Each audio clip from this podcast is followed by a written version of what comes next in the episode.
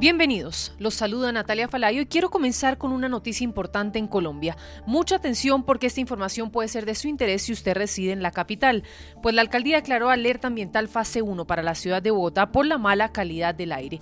Al parecer, los graves incendios que se registran en algunas regiones del oriente y sur del país estarían afectando seriamente el aire que respiramos. Atención ciudadanos porque hoy amanecemos con las siguientes restricciones. 1. Los colegios y jardines deben restringir la actividad física al aire libre y realizarla en espacios cerrados. No se podrá hacer actividad física al aire libre entre 6 de la mañana y 10 de la mañana.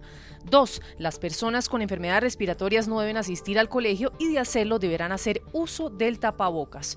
Y ojo, porque vuelve a ser obligatorio el uso de tapabocas en transporte público, taxis, buses de Transmilenio, cables, durante el tiempo que dure esta alerta ambiental.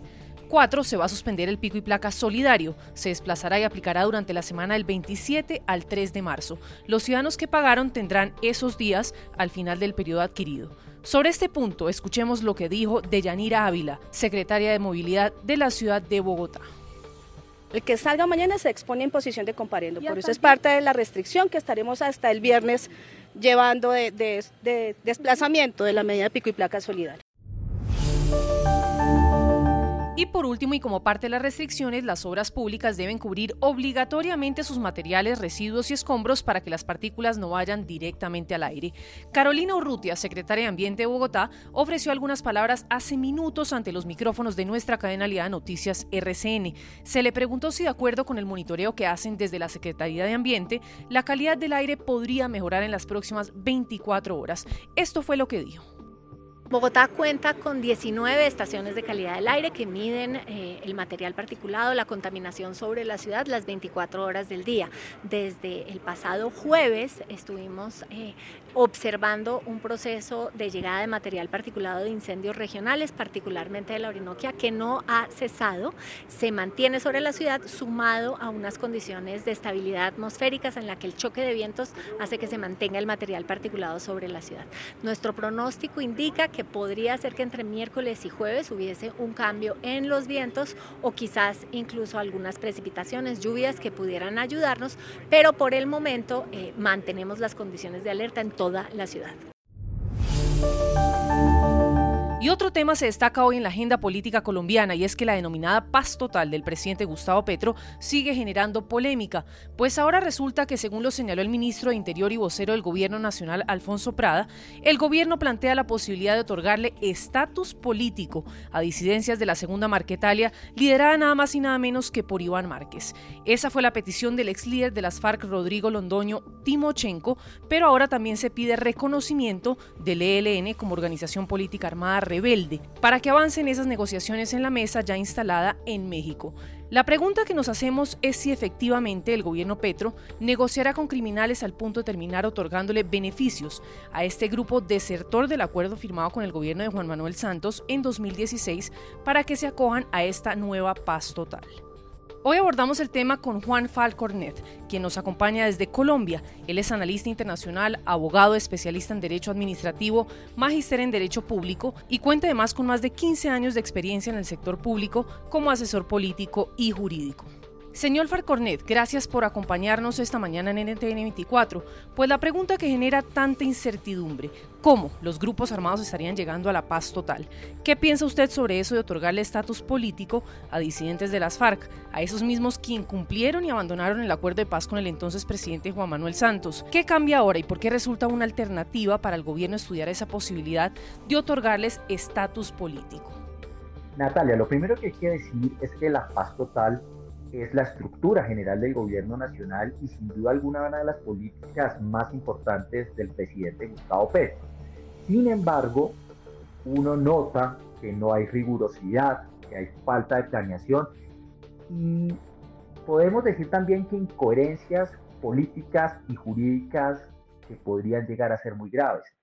Y cuando uno ve cómo empiezan a aterrizar los grupos armados en esta política, pues vemos por todo lado impunidad y un afán del gobierno nacional por otorgar beneficios a los cuales ellos nos han hecho acreedores porque continúan con su actuar delictivo y adicional no se ve una voluntad de paz y de querer resocializar, lo cual resulta muy preocupante.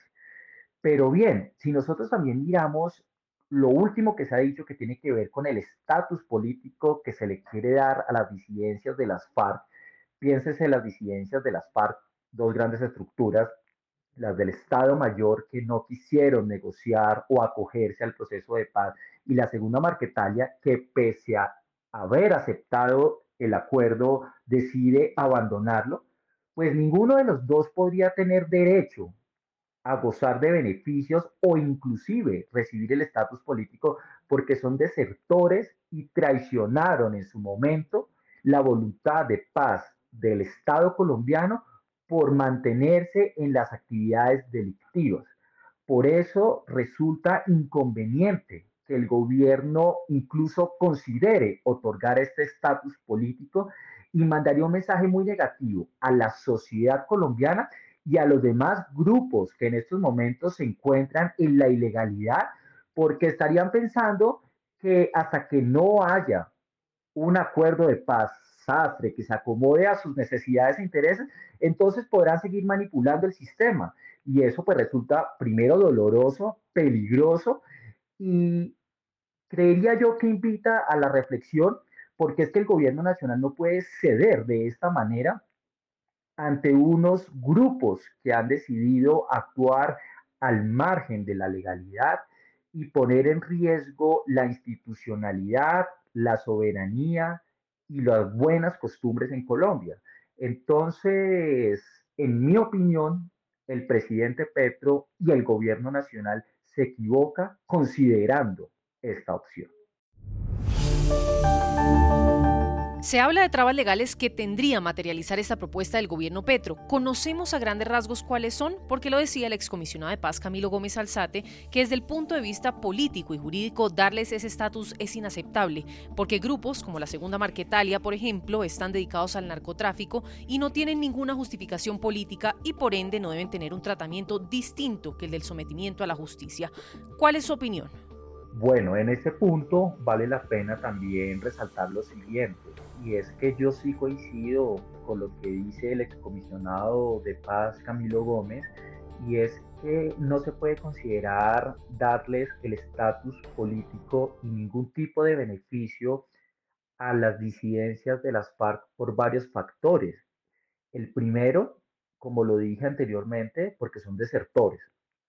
Lo segundo, porque uno de los grandes compromisos que se adquieren, digamos, en el marco del acuerdo de paz celebrado con esta guerrilla, pues se hablan de varios elementos, ¿no? El primero, el cumplimiento a cabalidad de todos los compromisos adquiridos. Segundo, eh, que no se puede reincidir o volver a cometer de una u otra manera los delitos y se tiene que renunciar a la lucha armada haciendo parte nuevamente de la sociedad. Pues bien, en este punto ninguna de, las, ninguna de estas se cumple y nosotros vemos claramente que esta no es una lucha política, una lucha de ideales, sino por el contrario hay unos intereses delictivos muy notorios que guardan relación con delitos que no se pueden de ninguna manera incluir en los procesos de paz como lo es el narcotráfico. Entonces, como esto está permeado y como aquí hay reincidencia, falta de voluntad, traición y se desertó del acuerdo, pues lo único que aplica aquí es el sometimiento a la justicia y que las autoridades persigan con todo el rigor de la ley a estas estructuras criminales y deben pagar y deben pagar de manera ejemplar, porque esto manda un mensaje importante para los otros grupos armados ilegales que se den cuenta que si no se somete, entonces pues tendrán todo el rigor de la ley. Pero si los premiamos, entonces aquí vamos a crear un incentivo perverso que al final del ejercicio le hará más daño a la institucionalidad.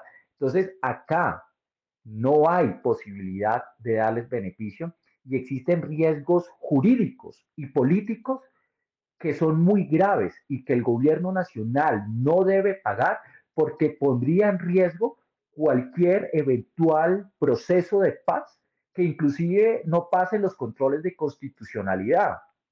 Y también podríamos ver incumplimientos en el escenario internacional porque nosotros no podríamos, bajo ningún contexto, actuar de esa manera y hay unos compromisos que se deben honrar.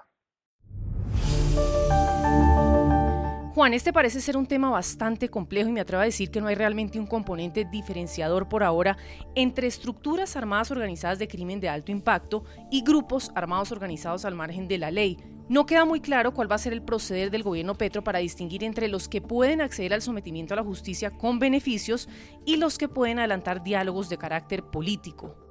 Natalia, pues en este punto tú tienes mucha razón y es que cada vez resulta más complejo el lenguaje que está utilizando el gobierno nacional y las figuras que está adoptando para conseguir la paz total.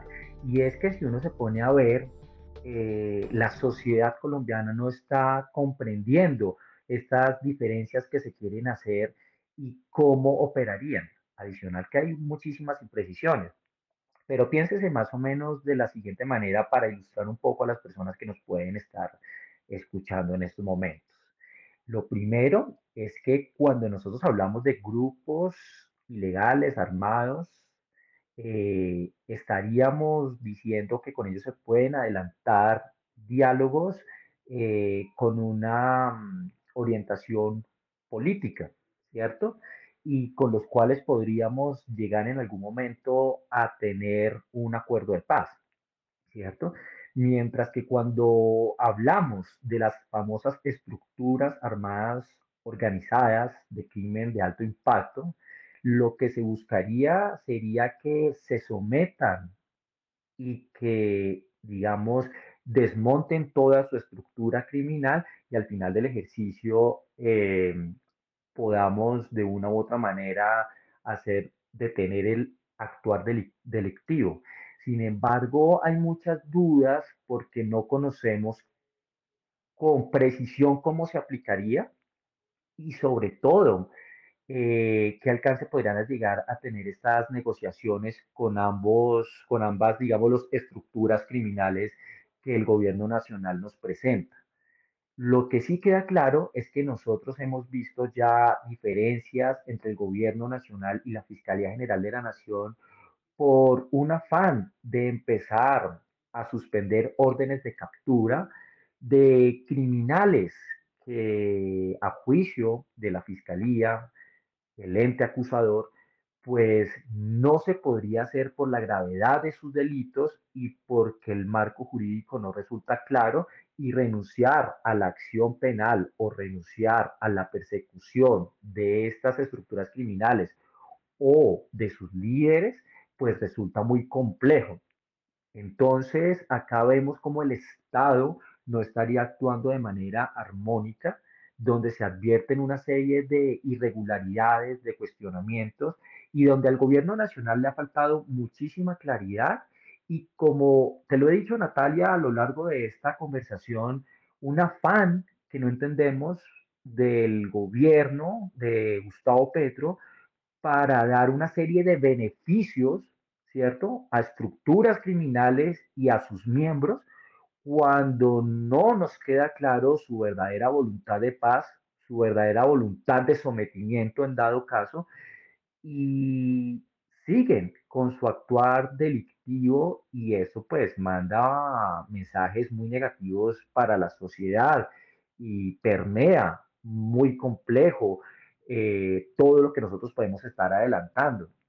Y a mí me preocupan las palabras del presidente Petro, que también recientemente hablaba sobre la paz total, incluso mencionó un nuevo contrato social, pero yo sí creo que nosotros no podemos hablar de una nueva construcción social de país con los líderes o los mayores líderes que tanto daño le han hecho a la institucionalidad y al país.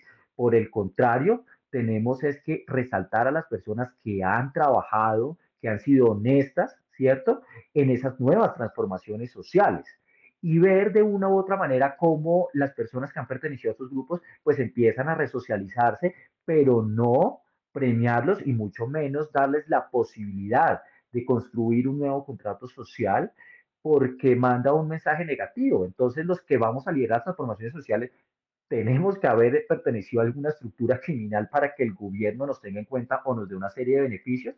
Es un incentivo perverso y también un mensaje negativo para la sociedad que atenta contra las buenas costumbres de la nación, va contra las leyes y la constitución, porque al final del ejercicio estaríamos premiando posiblemente incluso a criminales que tienen vínculos con el narcotráfico, que no hay una verdadera vocación política de transformación, de cambio, sino únicamente un interés ilícito de enriquecimiento. Entonces, pues creo que acá hay mucha tela para cortar. Mm, creo también que el gobierno tiene que hacer muchas precisiones sobre el marco jurídico de la paz total y lograr que todos los colombianos entendamos con mayor claridad estos propósitos.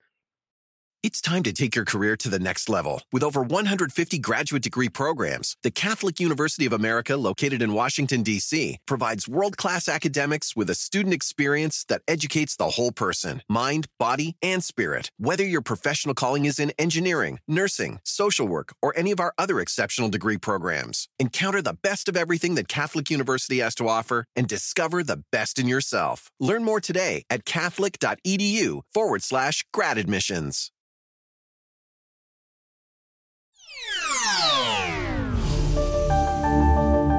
Y cerramos hoy con un tema en Estados Unidos que sin duda esta semana ha dado mucho de qué hablar y es la batalla legal que ha ganado el gobernador de Florida Ron DeSantis contra Disney World, el gigante del entretenimiento, pues hoy finalmente el reino corporativo como lo conocemos ha llegado a su fin. Today, the corporate kingdom finally comes to an end. There's a new sheriff in town and accountability will be the order of the day.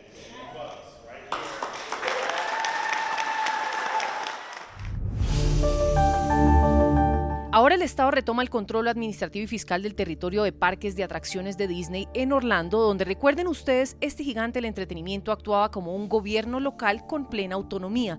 Ante los medios de comunicación, Ron DeSantis señaló que con esta legislación se acaba con el estatus de autogobierno de Disney y hace que Disney viva bajo las mismas leyes que todos los demás y garantiza que Disney pague sus deudas y su parte justa de impuestos. La nueva ley cambia ahora el nombre del distrito de Distrito de Mejoramiento de Reedy Creek a Distrito de Supervisión de Turismo de Florida Central y lo somete a varios niveles de supervisión estatal. Además, desde ahora el gobernador designará a los cinco miembros de la Junta de Supervisores que deberán ser aprobados por el Senado floridano. La batalla del gobernador ha dado una estocada importante. Estamos hablando de una compañía que emplea más de 75 mil personas en Florida y que ha dirigido este distrito de 100 kilómetros cuadrados como un ayuntamiento local desde los años 1960. La noticia llega justo cuando DeSantis se prepara para una candidatura presidencial esperada y marca una victoria legislativa de alto perfil para un gobernador cuyo aprovechamiento de las divisiones culturales y políticas lo ha llevado sin lugar a dudas al primer plano de la política republicana nacional. Escuchemos algunas palabras del gobernador Ron DeSantis sobre este tema puntual. So as all of you know, we uh, made the decision uh, last year como muchos de ustedes saben, tomamos esa decisión el año pasado de ir en una dirección diferente en lo que respecta a la forma de gobernanza de Disney. Desde 1960 han disfrutado de privilegios que ninguna otra compañía en los Estados Unidos ha podido disfrutar de esa manera. Esto, por supuesto, porque controlaban su propio gobierno aquí en Florida Central. Tenían excepciones de leyes que todos los demás debíamos cumplir al pie de la letra y además gozaban de grandes beneficios sin pagar su justa parte de impuestos y acumulando una gran deuda a nivel municipal de al menos 700 millones de dólares. indefensible from a policy perspective. How do you give one theme park its own government and then treat all the other theme parks differently? Además, ¿cómo es posible que le das a un parque temático su propia autonomía para gobernar y al resto les das un tratamiento distinto? Así que consideramos que esto sin duda no era una buena política, mucho menos una justificable ni sostenible. Es por eso que decidimos hacer algo al respecto. Y ahora hemos logrado que Disney sea tratado de la misma manera que SeaWorld y el resto de parques temáticos que tenemos. Es realmente la forma justa de hacer las cosas.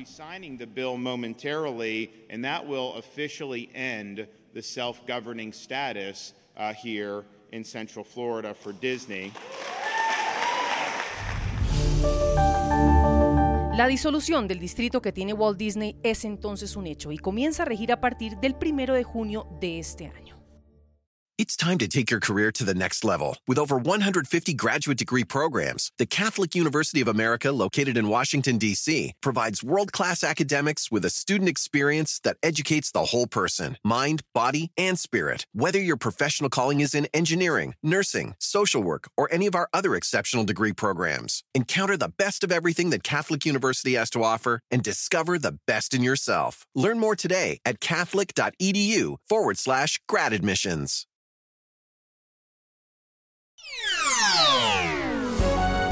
Si le gustó este podcast, puede buscar más de nuestro contenido en www.ntn24.com. Soy Natalia Falay, ha sido como siempre un gusto estar con ustedes. En mis redes sociales me encuentran como Natalia Falay en Twitter o en Instagram. En NTN24 te informamos y te acompañamos.